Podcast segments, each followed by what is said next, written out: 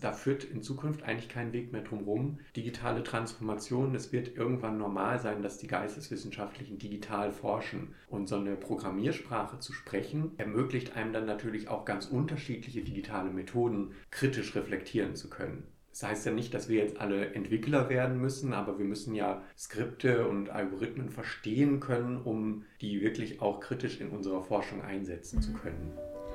Neues aus der alten Welt, der Podcast zum antiken Mittelmeerraum. Hier kommt aktuelle Forschung ins Gespräch. Hallo und herzlich willkommen zu einer neuen Folge des Podcasts Neues aus der alten Welt. Ich bin Sophia und neben mir sitzt Silvia. Hallo. Uns hört ihr heute zum ersten Mal im Podcast. Wir sind neu dabei und freuen uns sehr auf diese Folge. Heute sind wir im Gespräch mit Dr. Jan Horstmann, Leiter des Service Center for Digital Humanities an der Universität Münster. Herzlich willkommen, schön, dass Sie da sind. Danke für die Einladung, ich freue mich. In den vergangenen Folgen wurde schon mehrfach die Bedeutung der Digitalität für die altertumswissenschaftliche Forschung angerissen. In dieser Episode geht es nun explizit um die Digital Humanities. Äh, bevor wir thematisch einsteigen, würden wir Sie einmal bitten, sich kurz vorzustellen und Ihren Werdegang zu beschreiben. Okay.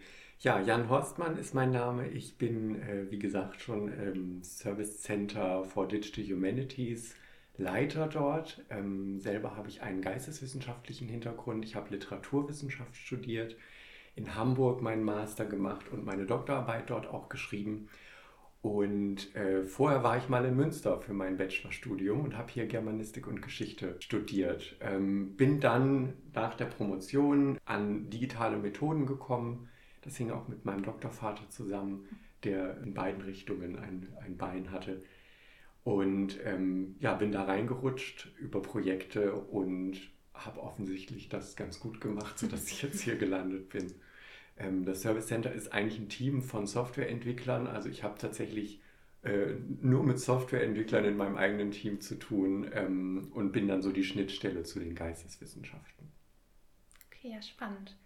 Ähm, genau, wir beginnen unsere Folgen immer mit zwei Wahrheiten, eine Lüge. Und ähm, ja, um sie einfach noch ein bisschen besser kennenzulernen und würden Sie deshalb bitten, einmal Ihre Aussagen mitzubringen und ähm, uns mitzuteilen. Und am Ende der Folge lösen wir das dann auf ähm, und schauen dann, welche Aussage dann doch eine Lüge war. Ja, okay. Erstens, ich habe letzte Woche im Saarland mit einem Franzosen Dänisch gesprochen. Mhm. Ähm, ich habe schon mal einen Ruf auf eine Professur abgelehnt und ich habe schon mal für meine eigene Arbeit Geld bezahlt. Hm, okay. Ja, wir sind gespannt, wie dann die Auflösung aussehen wird. Sie machen jetzt keine Tipps oder so. Ja, soll, soll offen im Raum stehen. Okay. Ja. Genau. Sie sind ja Leiter des SCDH. Und was ist das denn eigentlich? Das SCDH ist eine, äh, ein Service Center, ähm, das an der ULB angesiedelt ist, an der Universitäts- und Landesbibliothek. Wir ähm, sind dafür da, die geisteswissenschaftlichen Fachbereiche hier an der Uni zu beraten und ähm, einzelne Projekte zu begleiten hinsichtlich digitaler Forschungsmethoden. Ja, alle, alle Disziplinen in der Wissenschaft stehen ja eigentlich vor der digitalen Transformation. Das ist ja auch ein starkes politisches Buzzword geworden und natürlich auch die Geisteswissenschaften. Und ähm, Sie sind selber Geisteswissenschaftlerinnen, äh, dann wissen Sie das auch, dass wir damit hadern, äh, einfach mal so äh, digitale Methoden einzusetzen, mhm. weil das ja für unsere Disziplinen doch relativ fremd ist. Wir sind gerne in Bibliotheken und, und gucken in Bücher oder so. Ne? Ähm, das heißt, bei dieser Transformation braucht man sehr viel Offenheit und auch sehr viel Unterstützung. Mhm. Ähm, diese Zusammenarbeit, die dann häufig in richtigen Digital Humanities Projekten stattfindet, die findet dann ja auch ganz häufig mit richtigen Softwareentwicklern statt und die kommen aus einer völlig anderen Richtung. Die haben eine andere Disziplin im Hintergrund und sprechen auch eine andere Sprache. Und das Service Center for Digital Humanities versucht halt wirklich diesen Dialog, ähm, diese Transformation mit zu begleiten und irgendwie produktiv zu gestalten. Man kann sich das so vorstellen, dass dann äh, Leute mit zum Beispiel Projektideen auf uns zukommen, dann gucken wir uns das an, was ist deine Fragestellung, was sind deine Materialien, äh, was für eine Vorstellung hast du von dem Ergebnis, wie soll das umgesetzt werden? Und dann äh, ja, schauen wir da mit unserer Brille drauf aus der Perspektive digitale Methoden und ähm, sagen dann, ja, das könnte man damit machen. hierfür bräuchte man Folgendes. Und dann ist unsere Aufgabe sozusagen ähm, ja, Befähigung zur Selbstbefähigung, mhm. nennen wir das gerne, die Leute wirklich in die Lage zu versetzen, diese Methoden zu lernen, anzuwenden und da, wo sie dann wirklich Softwareentwicklung in einzelnen Projekten zum Beispiel brauchen, da sind wir dann auch begleitend dabei. Man kann mit uns gemeinsam zum Beispiel Förderanträge stellen. Und äh, wenn das dann bewilligt wird, dann haben wir halt auch Potenzial, die Projekte ganz individuell zu begleiten. Mhm. Und welche Fachbereiche von der Uni Münster gehören dazu? Das sind sechs Fachbereiche, die beiden Theologien, dann haben wir äh, den Fachbereich 6, also Sozialwissenschaft, Kommunikationswissenschaft und die großen Fachbereiche 8 und 9, Geschichte, Archäologie, ähm, Philosophie im Fachbereich 8 und im Fachbereich 9 die ganzen Sprachen. Äh, und Fachbereich 10 ist auch dabei, die Informatik, weil darum geht es ja im Endeffekt, ja, dass wir stimmt. mit denen ins Gespräch kommen. Ja, also das Ziel von dem ähm, ja, Service Center ist ja jetzt eigentlich, glaube ich, ganz gut rausgekommen und die einzelnen Aufgaben ja auch. Und es gibt ja noch ein Zertifikat. Ähm, deswegen sind Sophia und ich quasi auch hier und nehmen an dem Podcast-Projekt teil, weil wir das Zertifikat Digital Humanities machen. Können Sie da vielleicht noch ein bisschen was zu erzählen, was es eigentlich ist? Ja, sehr gerne. Ähm, es gibt ja hier an der Uni Münster, Klammer auf, noch, Klammer zu, ähm, keinen richtigen Digital Humanities Studiengang. Ich habe natürlich die Hoffnung, dass das irgendwann äh, der Fall sein wird, dass es einen gibt. Was wir in Münster anbieten, ist ein Digital Humanities Zertifikat. Das funktioniert so, dass ähm, Lehrende hier an der Uni ihre Seminare öffnen für Zertifikatsstudierende, wenn diese Seminare ähm, Anteile von Digital Humanities Methoden haben. Dann können Sie, Sie wissen das ja, dahin gehen, äh, bei diesem Seminar mitmachen und sich das hinterher ähm, anrechnen lassen. Und dann, äh, es sind ja drei Module in diesem Seminar, äh, und das dann studienbegleitend einfach machen und hinterher ein Zertifikat in der Hand haben. Das war ein relativ niedrigschwelliger Weg, ähm, das zu realisieren. Ein richtiger Studiengang muss ja immer sehr aufwendig akkreditiert werden. Das ist bei einem Zertifikat nicht nötig. Und es muss halt auch äh, für ein Zertifikat niemanden geben, der explizit äh, da Seminare anbietet äh, in dem eigentlichen Thema. Also wir haben ja hier keinen keine Einführungsseminare oder Vorlesungen Digital Humanities. Wenn das stattfindet, dann ähm, ist das eine Einzelorganisation. Ja. ja. Und äh, Sie haben gesagt, dass es ja drei Blöcke gibt, also das wissen wir auch selbst, ähm, denen das Zertifikat aufgeteilt ist. Können Sie die vielleicht einmal noch beschreiben? Also in dem ersten geht es ja um IT. ja, genau. Die Idee ist, dass man da mindestens eine oder ja irgendeine Programmiersprache in den Grundzügen lernt. Mhm. In der Regel ist das, also die häufigst angewandte in den Digital Humanities ist ähm, Python. Ja. Es gibt Einführungskurse hier, die werden häufig dann von der IT selber bestritten. Da sitzt auch gleichzeitig dann schon das Problem drin. ähm, man kann sich vorstellen, wenn in einem Seminar zusammen IT Studierende mit Leuten aus der Geisteswissenschaft sitzen und die gleiche Programmiersprache lernen sollen, dass da unterschiedliche Fragen gestellt werden und auch unterschiedliches Lerntempo aufeinander trifft. Ähm, es ist eine Schwierigkeit, dann auch für die Lehrenden diesen Spagat irgendwie hinzukriegen, dass einerseits die Informatikstudierenden nicht äh, ja, vor Langeweile einschlafen, weil es denen zu langsam geht und andererseits natürlich die Geisteswissenschaftlerinnen auch nicht abgehängt werden. Das wäre in einem richtigen Digital Humanities Studiengang dann schöner, äh, wenn es da standardmäßig Einführungskurse in Python zum Beispiel gäbe, ähm, die explizit auf GeisteswissenschaftlerInnen und deren Fragestellungen, deren Bedürfnisse zugeschnitten sind. Wir versuchen das als SCDH ein bisschen zu kompensieren, indem wir einmal im Jahr, also immer im Sommersemester, Einführungsworkshops anbieten, Schulungen für Python das sind dann aber im Endeffekt halt zwei Tage, wo wir so wirklich die grundlegendsten Grundlagen ja, von ähm, komputationellem Denken, das ist ja auch wirklich ein sehr anderer Ansatz, als wir das aus unseren Heimatdisziplinen kennen, vermitteln und dann ähm, ja, Grundzüge, Strukturen von Python uns anschauen. Das würde ich jetzt nicht bezeichnen als man hat eine Programmiersprache gelernt, sondern es ist eigentlich so ein Schnupperkurs. Man hat eine Ahnung davon, wie man sich da weiter reinfuchsen kann, aber es ist nicht so, dass man nach zwei Tagen Python kann. Das ist also wirklich eigentlich ein Tropfen auf den heißen Stein, äh, um das irgendwie zu kompensieren, genau. Ja, trotzdem ist es sehr relevant für uns da mal in Berührung mitzubekommen mhm. und ja auch für wissenschaftliche Arbeiten zu nutzen ähm, ja. Genau, ich glaube, also das, da führt in Zukunft eigentlich kein Weg mehr drum rum, äh, wie gesagt, digitale Transformation, es wird irgendwann normal sein, dass die Geisteswissenschaftlichen digital forschen. Und so eine Programmiersprache zu sprechen, ermöglicht einem dann natürlich auch ganz unterschiedliche digitale Methoden kritisch reflektieren zu können. Das heißt ja nicht, dass wir jetzt alle Entwickler werden müssen, aber wir müssen ja Skripte und Algorithmen verstehen können, um die wirklich auch kritisch in unserer Forschung einsetzen mhm. zu können. Ähm, das ist so ein bisschen ein Zwischenschritt quasi, aber man muss sich irgendwie befähigen, damit umgehen zu können, weil sonst ist man wirklich ja nicht, nicht in der Lage, da ja kritisch mit umzugehen. Ja, das stimmt. Und die anderen beiden Module sind ja dann quasi nochmal ein Projekt am Ende, wo man dann ja auch alles nochmal anwendet, was man gelernt hat. Und in dem zweiten Modul kann man sich ja quasi alles anrechnen lassen, was man so im eigenen Studiengang macht mit Digital Humanities oder jetzt wie wir nochmal den Podcast oder ähnliches. Genau, ja. Das ist doch, finde ich, dann auch eine schöne Flexibilität, die damit einhergeht. Das Zertifikat selber haben sich zwei Leute aus dem CDH-Vorstand ausgedacht. Das CDH ist ja so der Interessensverband der ganzen mhm. WissenschaftlerInnen ähm, hier an der Uni, die sich für digitale Forschungsmethoden interessieren, aus den Geisteswissenschaften und der Informatik wieder. Naja, also diese sechs Fachbereiche. Und die haben sich das Zertifikat relativ fix ähm, überlegt, wie man das realisieren kann und das dann auch ins Leben gerufen. Und ähm, das finde ich gut, also das so breit aufzustellen und wirklich das zu ermöglichen, so ein Podcast-Projekt damit ranrechnen zu lassen. Das ist doch wirklich sehr schön. Ja, auf jeden Fall.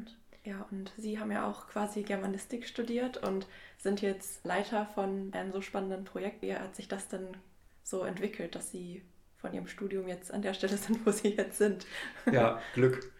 Ähm, also auch Glück, ne? Man braucht immer auch Glück. Man, man sagt uns ja gerne, wenn man, wenn man irgendwie Germanistikstudentin ist, dann kann man hinterher Taxi fahren oder so. ne? Also es gibt ja einfach wirklich sehr, sehr viele. Gerade hier in Münster ist, glaube ich, das größte germanistische Institut auf der Welt, habe ich mal gehört. Und wir sind einfach die riesig große Masse. Ganz viele gehen ins Lehramt, aber den Beruf als Germanist oder Germanistin gibt es ja so erstmal nicht. Mhm. Ich habe sehr schnell gemerkt, dass ich eine große Begeisterung für die Literaturwissenschaft habe und dass ich super gerne eigentlich an der Uni bleiben würde. Und dann hat sich einfach eins nach dem anderen äh, ergeben. Also ich bin dann für, den, für das Masterstudium nach Hamburg gegangen. In Münster gab es oder gibt es, glaube ich, auch nach wie vor keinen reinen Literaturwissenschaftsmaster, sondern das ist entweder breiter aufgestellt oder noch sehr viel spezifischer äh, Kulturpoetik, genau, Komparatistik, ja. glaube ich. Ne? Mhm.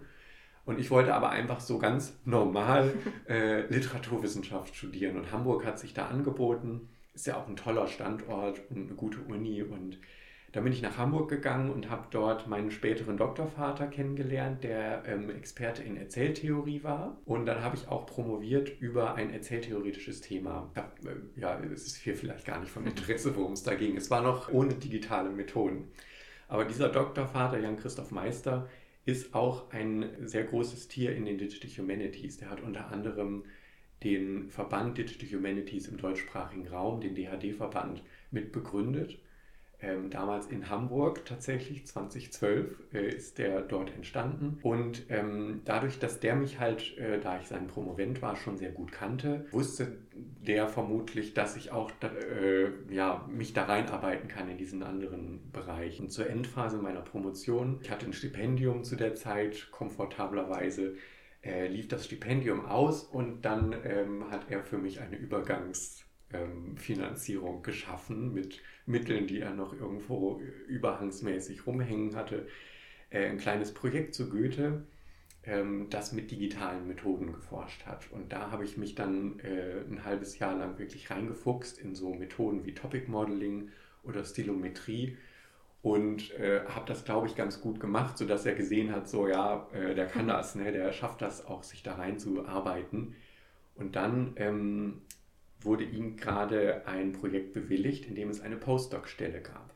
Passenderweise war ich gerade fertig mit meiner Doktorarbeit und war dann in der Postdoc-Phase angekommen und äh, habe dann in diesem Projekt diese Postdoc-Stelle bekommen. Das bedeutet, dass ich dann das Projekt koordiniert habe. Er war die Leitung, Koordinator ist dann immer dafür zuständig, ja, alle äh, offenen Enden und Fäden irgendwie zusammenzuführen. Und in diesem Projekt ging es um die Vermittlung von digitalen Methoden an äh, GeisteswissenschaftlerInnen, speziell aus der Literaturwissenschaft, die noch keine Vor Vorkenntnisse hatten. Vortext heißt dieses Projekt, sehr empfohlen, mal auf vortext.net äh, vorbeizuschauen. Da gibt es ganz tolle Methodeneinträge mittlerweile, die wirklich sehr, sehr niedrigschwellig die einzelnen DH-Methoden präsentieren mit dem Fokus auf Literaturwissenschaft, aber vieles davon ist einfach wirklich äh, disziplinagnostisch eigentlich. Also sowas wie Topic Modeling findet nicht nur in der Literaturwissenschaft statt, ähm, sondern kann man ja mit allen Texten machen. Mhm. Und das gilt für viele Methoden. Da habe ich dann drei Jahre gearbeitet, sehr erfolgreich, glaube ich. Äh, das hat mich weiter qualifiziert für den nächsten Job. Da war ich dann anderthalb Jahre in Weimar an der Klassikstiftung habe dort den Forschungsverbund Marbach-Weimar-Wolfenbüttel. Da war ich Geschäftsführer und habe dort das digitale Labor geleitet und äh, habe ganz viel aus der, aus der digitalen Sammlungsforschung gelernt. Das wiederum hat mich dann befähigt, mich hier in Münster zu bewerben für den Posten äh, beim SCDH, für den man halt genau solche Fähigkeiten auch mitbringen musste. Und äh, ja, war sehr, sehr froh und glücklich, diesen Posten bekommen zu haben. Das Schöne am SCDH ist, dass wir unbefristete Stellen haben. Mhm. Äh, sowas als Geisteswissenschaftler, mhm. ähm, Sie wissen, weiß nicht, vielleicht schon, ähm, das weiß man irgendwann sehr akut, dass es solche ja. Stellen eigentlich nicht gibt. Das ist eine große Ausnahme und ähm, ich bin sehr dankbar, dass ich sie bekommen habe. Ja, klingt auf jeden Fall nach einem sehr spannenden Werdegang. Also genau. und wirklich. Es wird immer dünner, je, je, je mehr Qualifikationsschritte man nimmt ähm, also wir haben wahnsinnig viele Studierende in den Germanistikseminaren, dann gibt es viele Doktoranden, dann gibt es noch weniger Postdoktoranden und dann gibt es noch weniger äh, Professuren. Mhm. Und man bewirbt sich die ganze Zeit, weil man immer auf befristeten Stellen sitzt. Ne? Und ähm, es ist logisch, dass nicht, also es kommen einfach kommt ein Bruchteil von den Leuten, die das will, hinterher an diesem, ja, an dieser Spitze des Eisbergs irgendwie an, die dann Professur in der Regel heißt, wo irgendwie sehr, sehr viele Leute hinstreben und äh, kaum jemand bekommt es. Ja, das ist ja. natürlich sehr schade, aber ja. Vielleicht könnten Sie sonst noch mal etwas zu diesen ähm, Methoden sagen und die ein bisschen näher erklären, also wie methodisch vorgegangen wird in den Digital Humanities. Das ist eine enorm breite Frage. Mhm. Also was wir in der Regel machen, wenn, ein, wenn jemand auf uns zukommt mit einer Projektidee, dann schauen wir uns genau die Materialien an und die Fragestellung. Mhm. Weil nicht für alle Materialien bieten sich die gleichen Methoden an und auch natürlich für, für jede Fragestellung äh, kann man nicht irgendwelche beliebigen Methoden machen. Wenn ich mich zum Beispiel ja, für den Stil von Autoren äh, aus dem 19. Jahrhundert interessiere, dann ist das etwas, was man sehr gut mit Stilometrie bearbeiten kann, weil diese Texte in der Regel gemeinfrei sind.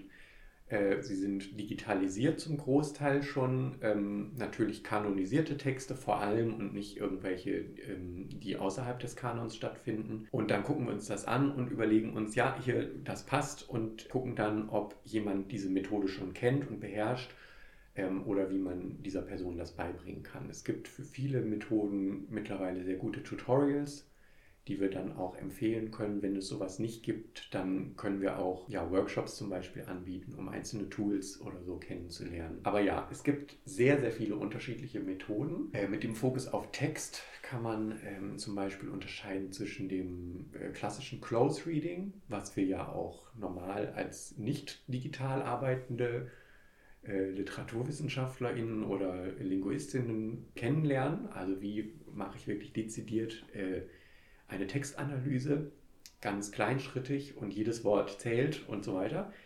Ähm, das lässt sich digital unterstützen, mit digitaler Annotation zum Beispiel. Der Vorteil da ist, dass man ähm, einen, einen Text auch mit mehreren Leuten gleichzeitig annotieren kann und nicht jeder seine einzelne Kopie hat. Das heißt, man kann dann hinterher auch die Annotationen unterschiedlicher Leute miteinander vergleichen. Dann gibt es sowas wie das äh, Inter-Annotator Agreement. Man kann dann ganz viel auch mit diesen Annotationen rechnen. Weil im Endeffekt erzeugt man ja Metadaten zu einem Forschungsgegenstand. Und diese Metadaten kann man wieder analysieren, durchrechnen, kann schauen, wo sind sich Leute einig, wo sind sich Leute uneinig. Und beide Fälle sind total interessant. Aus Sicht der Interpretation zum Beispiel. Literarische Texte, die ja äh, aus meiner Heimatdisziplin jetzt irgendwie primär interessant sind, sind ja häufig ganz dezidiert, uneindeutig, ambivalent und äh, sowas kann man da sehr schön analysieren. Das ist das Close Reading. Was im digitalen dazu kam, ist das sogenannte Distant Reading. Also wirklich Methoden, um zum Beispiel ganz große Textkorpora, die man als einzelner Mensch gar nicht äh, miteinander vergleichen könnte, da sind dann irgendwie 3000 Romane oder sowas drin, dass man die auch miteinander vergleichen kann. Und dafür braucht man sehr andere Methoden, als wir das in der klassischen Geisteswissenschaft gelernt haben. Da unterstützt uns diese Rechenmaschine Computer ganz gut ähm, und da wurden mittlerweile relativ viele Methoden entwickelt, um ähm, Phänomene zu operationalisieren. Topic Modeling, da steckt es schon irgendwie im Thema, äh, fokussiert sich auf Themen in großen Textsammlungen Stilometrie analysiert den Stil, dann gibt es sowas wie Sentimentanalyse, also Emotionen in Texten. Das sind alles Dinge, ähm, die man nicht einfach so durch eine Textsuche oder sowas machen kann. Ne? Sie können ja, wenn Sie einen Text durchsuchen mit einer Volltextsuche, nicht eingeben, zeigt mir alles, wo Emotionen gerade stattfinden, ähm, weil das halt nicht auf der Textoberfläche, sondern eigentlich irgendwie darunter stattfindet. Und sowas versucht man zu operationalisieren also messbar zu machen und dann ähm, mit Hilfe von Algorithmen großformatig analysieren zu können. Das ist der Fokus Text. In den Digital Humanities gibt es natürlich auch noch ganz viele andere Fokus, zum Beispiel auf Bildanalyse oder Objektanalyse. Das ähm, im Endeffekt kommt alles immer wieder auf digitale Methoden zurück. Das ist auch häufig äh, medienübergreifend. Eine ganz spannende ist da zum Beispiel das Semantic Web. Ich weiß nicht, ob Sie da schon mal von gehört haben. Ähm, das hat zum Ziel die semantische Verknüpfung von Daten. Ähm, das bringt eigentlich im Endeffekt alles in sogenannte Triple, Subjekt, Prädikat, Objekt. Damit können wir als, als Geisteswissenschaftler wieder was mit anfangen. Also ein Objekt verweist in irgendeiner Form auf ein anderes Objekt oder Subjekt verweist auf Objekt. Und man kann dann diese ähm, Verbindungen zwischen unterschiedlichen Entitäten modellieren und mit Semantik ähm, füttern. Und man kann hinterher das maschinenlesbar machen und dadurch dann auch danach suchen. Dadurch äh, erzeugt man dann ein semantisches Netz ähm, von Kulturerbe zum Beispiel oder halt von, von Forschungsdaten, das viel, viel besser zu durchsuchen ist als, wir, als das heutige Internet zum Beispiel. Wenn Sie, Sie alle kennen große äh, Suchmaschinen, in denen man sucht und die Ergebnisse sind mehr oder weniger relevant. Und die Vision vom Semantic Web ist, dass das sehr viel besser wird dadurch, dass man halt wirklich dezidiert die Dinge semantisch miteinander verknüpfen kann. Und das ist ganz unabhängig vom Medium total interessant. Also das kann ich sowohl mit Texten machen, als auch mit Bildern, als auch mit Audiodateien oder 3D-Objekten und halt auch medienübergreifend. Also ich kann Texte mit Objekten verbinden, mit Audiodateien, mit Bildern und so weiter. Dadurch entsteht dann halt wirklich äh, ein ganz umfassendes Netz von Wissen, Ne, man spricht da gerne auch vom sogenannten Knowledge Graph. Und das ist irgendwie, finde ich, das Interessante in den Digital Humanities, dass vieles so grenzüberschreitend ist und mhm. man mit ganz vielen unterschiedlichen Disziplinen in Kontakt kommt und ständig neue Dinge lernt. Also es hört auch nicht auf. Ich, es gibt ganz, ganz vieles, was ich selber noch nicht kann. Und äh, das finde ich irgendwie ganz gut. Wir haben ja auch noch mal das Wort Algorithmus reingeworfen. Und das und KI sind ja auch einfach ein sehr großes Thema, momentan auch. Jetzt auch in Zeiten von ChatGPT hat die Uni ja damit auch zu kämpfen. Vielleicht wollen Sie dazu auch was sagen? Genau, das, also es betrifft, glaube ich, die ganze Gesellschaft und da gehört die Universität dazu. Was für Ermöglichungen gehen damit einher? Ähm, was für Gefahren ähm, kommen mit KI-Entwicklungen? Das ist eine wahnsinnig schnelle Entwicklung. Wissenschaft funktioniert traditionell nicht schnell sondern gründlich. Und äh, deswegen reiben wir uns, glaube ich, gerade so schnell, so, so stark an KI-Entwicklungen. Ähm, ich sehe da ganz, ganz viel Potenzial drin, aber man muss natürlich ja, sich selber und die ganze Community erstmal wirklich befähigen, damit kritisch umzugehen. Man kann in eine künstliche Intelligenz, also ein neuronales Netz, was da im Hintergrund aktiv ist, nicht reingucken. Das ist im, irgendwo eine Blackbox die gewisse Rechenschritte durchläuft, die wir nicht nachvollziehen können. Das heißt, wir kriegen ein Ergebnis und können das dann interpretieren und wir wissen aber nicht genau, wie dieses Ergebnis zustande gekommen ist.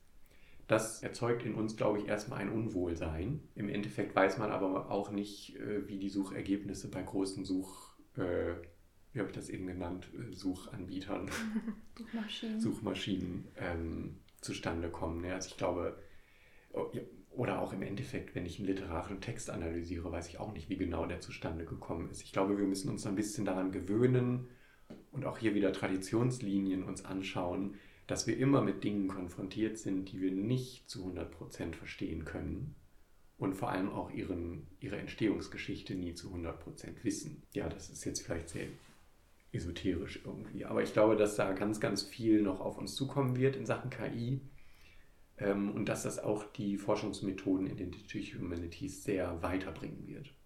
Ja, auf jeden Fall. Genau, Sie hatten auch noch die Herausforderungen am SCDH angesprochen. Ähm, was sind das dann nochmal für Herausforderungen? Können Sie die nochmal spezifizieren? Ganz vielfältig. Also inhaltlich natürlich erstmal, dass wir äh, mit sehr unterschiedlichen Disziplinen zu tun haben. Ähm, wir haben im Team genau einen Geisteswissenschaftler, der diese ähm, ja, kommunikative Brücke bauen muss, immer wieder.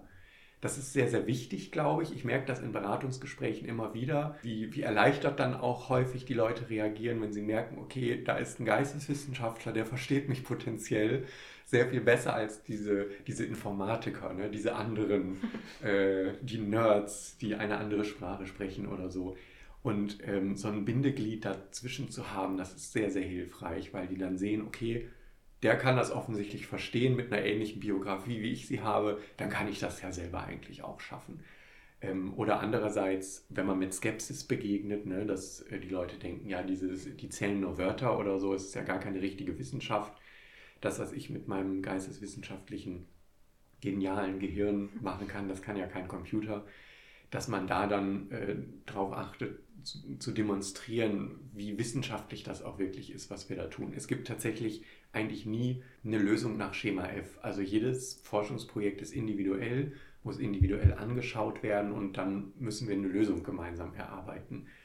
Und äh, die Vorstellung, dass man zu uns hinkommt, wir drücken ein paar Knöpfe und dann spuckt der Computer das Ergebnis aus, die ist halt komplett falsch.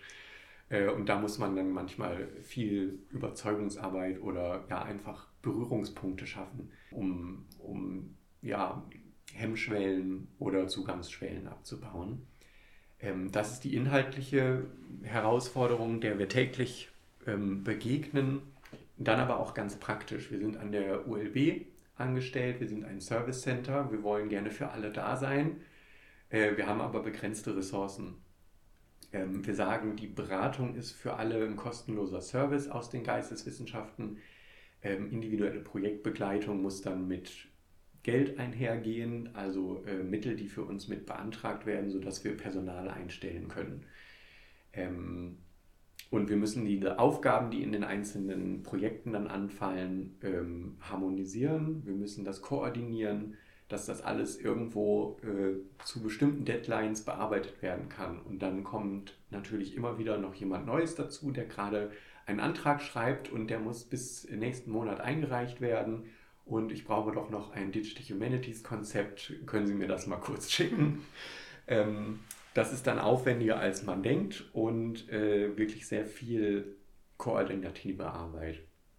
Das ist immer wieder eine Herausforderung. Und welche Projekte sind momentan so aktuell bei Ihnen? Wir haben ähm, mehrere Projekte am Laufen. Das Exzellenzcluster kennen Sie ja. Ähm, das läuft schon sehr lange. Da sind wir auch ähm, viel mit involviert gewesen in den vergangenen Jahren schon und jetzt auch fürs nächste Jahr, wenn ein Neuantrag geplant ist. Ich weiß nicht, ob ich das hier sagen darf, ähm, aber es ist vermutlich keine Überraschung. Dann gibt es ein Akademieprojekt, das gerade bewilligt wurde. Das ist dieses Jahr gestartet. Da geht es um ähm, den Nachlass von Heinrich Scholz. Das war Philosophieprofessor hier in Münster. Der hat hier die sogenannte Schule von Münster ähm, gegründet ähm, und das erste Institut für mathematische Grundlagenforschung als Philosoph. Mhm. Da geht es also um mathematische Logik aus philosophischer Perspektive. Der hat einen riesigen Nachlass hinterlassen, der hier an der ULB liegt, in den Archiven der Bibliothek. Und äh, dieses Projekt ist ein 13-jähriges Akademieprojekt. Also wirklich, die Akademieprojekte sind die größten Projekte, die man sich so vorstellen kann. Ähm, wir waren da in der Antragstellung sehr stark involviert und wir sind tatsächlich mit einer vollen Stelle dabei. Äh, ganz, ganz großer Erfolg und wir freuen uns alle riesig. Und dieses Projekt ist, wie gesagt, dieses Jahr gestartet. Die ULB ähm, mit der Digitalisierung und Katalogisierung hängt da ganz stark mit drin. Und dann geht es ganz viel um ähm, Schnittstellen zwischen unterschiedlichen Abteilungen und den Projektmitarbeitenden aus der Philosophie.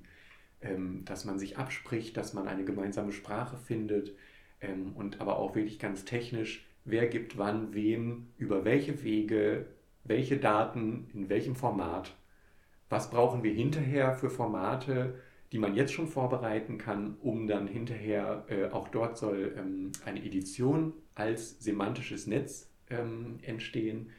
Um das hinterher machen zu können, müssen wir jetzt am Anfang schon mitplanen, äh, wie das alles vorgehen kann. Das ist ein sehr komplexes Vorhaben, ähm, aber auch super spannend. Äh, Heinrich Scholz hatte unter anderem mit Alan Turing Kontakt, den Sie vielleicht kennen. Mhm.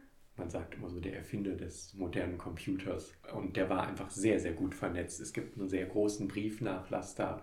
Da geht es dann um automatisierte Handschriftenerkennung, jetzt im ersten Schritt auch bei uns.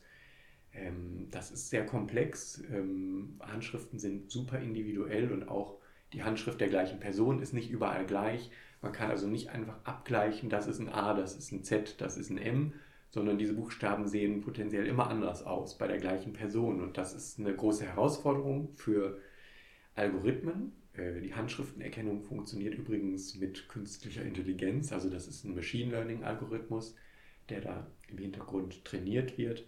Und dann trainiert man einzelne Handschriften und die können dann automatisiert erkannt werden, also maschinenlesbar gemacht werden, sodass ich zum Beispiel eine Volltextsuche machen kann. Aber damit kann ich dann halt auch ganz viele andere Methoden anwenden, um, wie eben schon gesagt, äh, ja, mit dem Text rechnen zu können, sozusagen. Ja, das sind zwei große Projekte sonst haben wir wirklich mehrere kleine. Ähm, ja, klar, es klingt despektierlich, ist aber gar nicht so gemeint, aber ja, normale DFG-Projekte, die dann drei Jahre dauern ähm, da geht es um die Entwicklung von Datenmodellen, dass man sich überlegt, was ist ein ähm, Datenformat, das sinnvoll ist für deine Fragestellung, für deine Untersuchungsgegenstände, wie kann das abgelegt werden?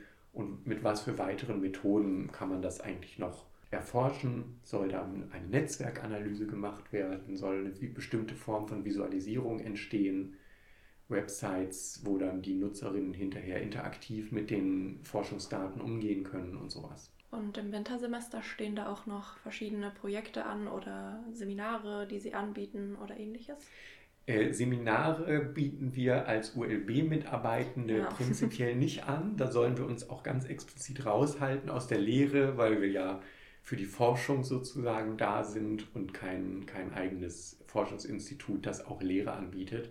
Wir haben, wie gesagt, diese, diese Schulungen vom SCDH, die versuchen wir auch wirklich jedes Semester äh, anzubieten.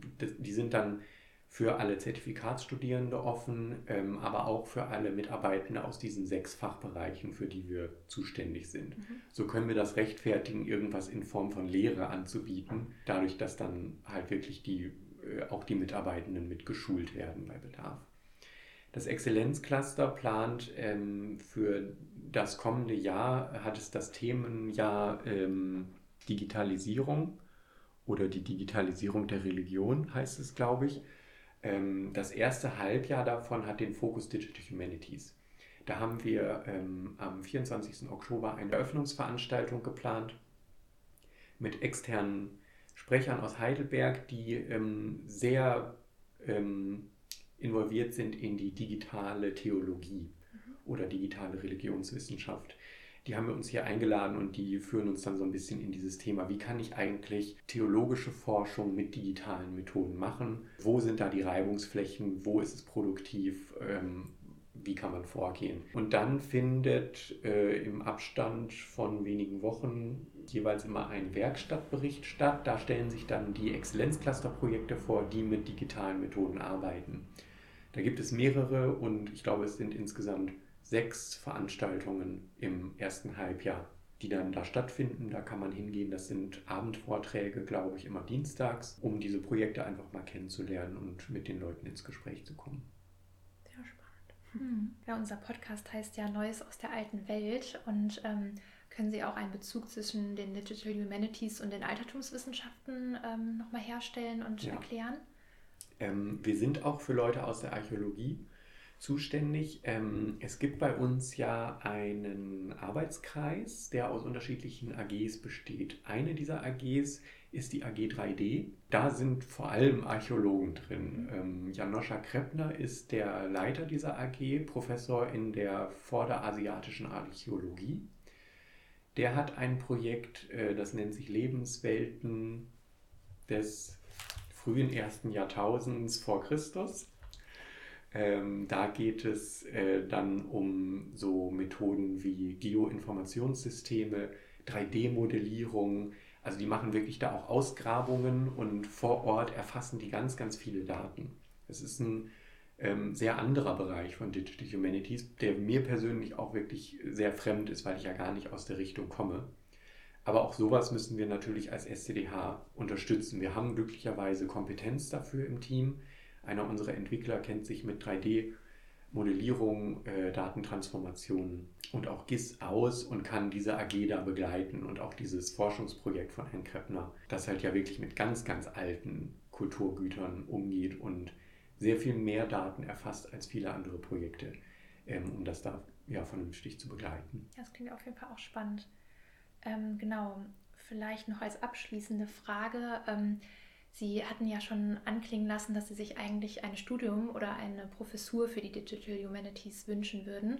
Ähm, würde es denn dann den Ser das Service Center überhaupt noch geben oder wie würde sich die Arbeit verändern? Das würde sich vermutlich äh, verändern dadurch, aber ich nehme an in einer sehr produktiven Art und Weise. Das, was das SCDH und die ULB machen, ist ja äh, eine Infrastruktur aufbauen, also äh, eine Serviceinfrastruktur in diesem Fall zur Unterstützung, um die Digital Humanities Kompetenz in die Breite der geisteswissenschaftlichen Forschung zu tragen.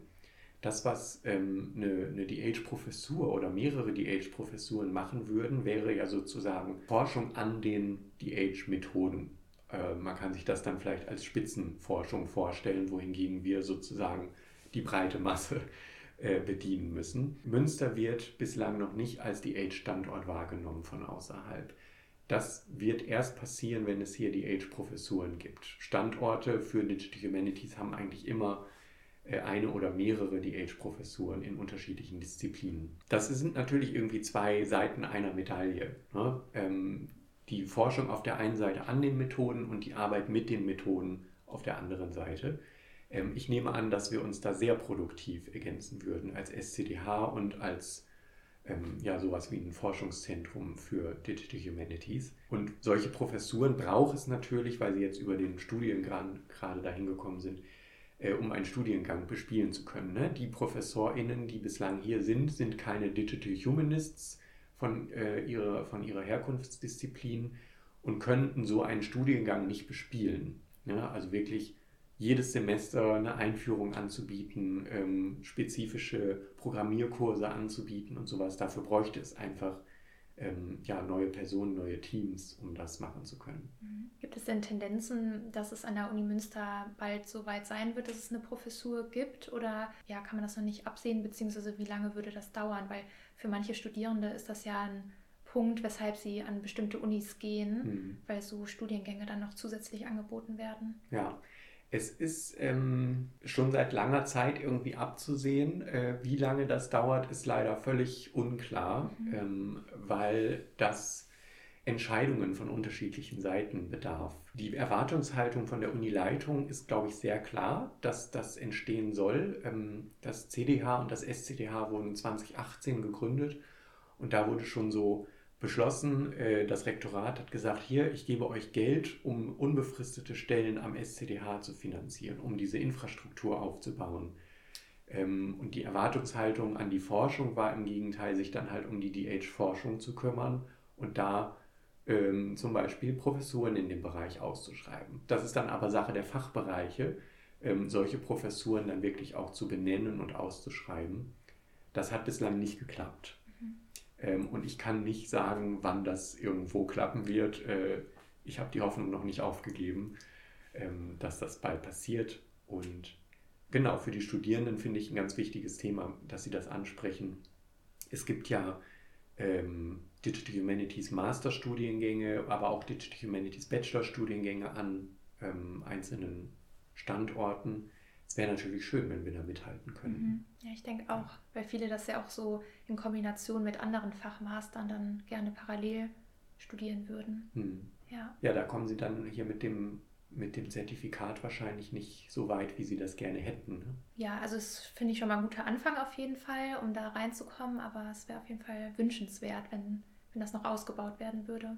Ja. Ich glaube, dann äh, würden wir langsam zum Ende der Podcast-Folge kommen. Und ähm, das bedeutet auch, dass wir jetzt nun erfahren werden, äh, welche der drei Aussagen dann doch eine Lüge war. Eigentlich sind die beiden Wahrheiten interessanter. Ähm, die Lüge war das mit der Professur. Ich habe keinen Mhm. Ruf auf eine Professur bekommen. Darf ich zu den anderen was sagen? Gerne, weil das eigentlich äh, habe ich mir ja so überlegt, weil das äh, interessante Dinge sind. Also ich habe tatsächlich letzte Woche mit einem Franzosen im Saarland Dänisch gesprochen, was so absurd ist, was aber so Dinge sind, die einem irgendwie passieren, wenn man in dem Bereich unterwegs ist. Ähm, ich war auf einem Darkstuhl-Seminar auf Schloss Darkstuhl. Das ist ein Leibniz-Zentrum für Informatik. Da waren ganz viele Visualisierer und Geisteswissenschaftler, die sich für Visualisierung interessieren. Und da war dann der Erfinder von Gefi, ich weiß nicht, ob Sie Gefi kennen, das ist so das Netzwerkanalyse-Tool, mit dem bauen Sie Netzwerke und können die dann analysieren.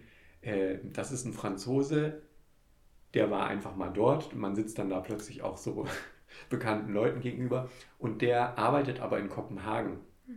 Und wir konnten beide ungefähr so 20 Wörter Dänisch sprechen und ähm, haben uns dann mit großer Freude auf Dänisch unterhalten. ähm, Im Saarland, in irgendeinem äh, Niemandsland. Äh, da, also ganz verrückt. Das andere, äh, ich habe für meine eigene Arbeit mal Geld bezahlt. Das ist, ähm, finde ich, ein Missstand in der wissenschaftlichen Publikationslandschaft. Äh, meine Dissertation, ähm, an der man ja jahrelang arbeitet, die möchte man dann ja veröffentlichen. Dann kommt man an einen Verlag und dann darf man das selber setzen, das ganze Buch. Man muss es Korrektur lesen und so weiter. Und man muss dann noch einen Druckkostenzuschuss bezahlen. Wenn man Open Access möchte, dann haben einige Verlage auch noch horrende Open Access Gebühren. Und das ist äh, einfach, finde ich, ein ganz, ganz großer Missstand, wenn man das mal von außen betrachtet. Also wir leisten die Arbeit, geben das jemand anderem, der uns das zurückverkauft, sozusagen. Wir bezahlen dann, und so funktioniert es ja überall, ne? wir bezahlen, um ähm, ja, Zugang zu haben zu wichtigen Journals in unserem Bereich, um Artikel lesen zu können, um an aktuelle Forschung ranzukommen. Das bezahlen wir vielleicht nicht immer selber, aber das bezahlt zum Beispiel die ULB ja ganz exzessiv. Sie kommen ja über das Uninetz hier an sehr viele Dinge ran, die eigentlich hinter einer Paywall versteckt sind. Was dahinter versteckt ist, ist aber die Leistung, die Arbeit von uns WissenschaftlerInnen, für die wir wiederum bezahlen. Das ist komplett bizarr, dieses System, und ähm, finde ich sehr wert, immer mal wieder erwähnt zu werden, dass sich da was ändern sollte in Zukunft. Ja, das stimmt auf jeden Fall. Allein für die Wertschätzung irgendwie ist das, wäre das schön, wenn sich das ändern würde. Genau, ja, dann ganz herzlichen Dank für das tolle Gespräch und die spannenden Einblicke. Ich bedanke mich. Und ähm, genau, ja, dann würden wir uns von Ihnen und von unseren Hörerinnen und Hörern verabschieden und freuen uns auf die nächste Folge. Dankeschön. Dieser Podcast ist ein Projekt von Studierenden des Masterstudiengangs Antike Kulturen des östlichen Mittelmeerraums und des Zertifikatsstudiums Digital Humanities an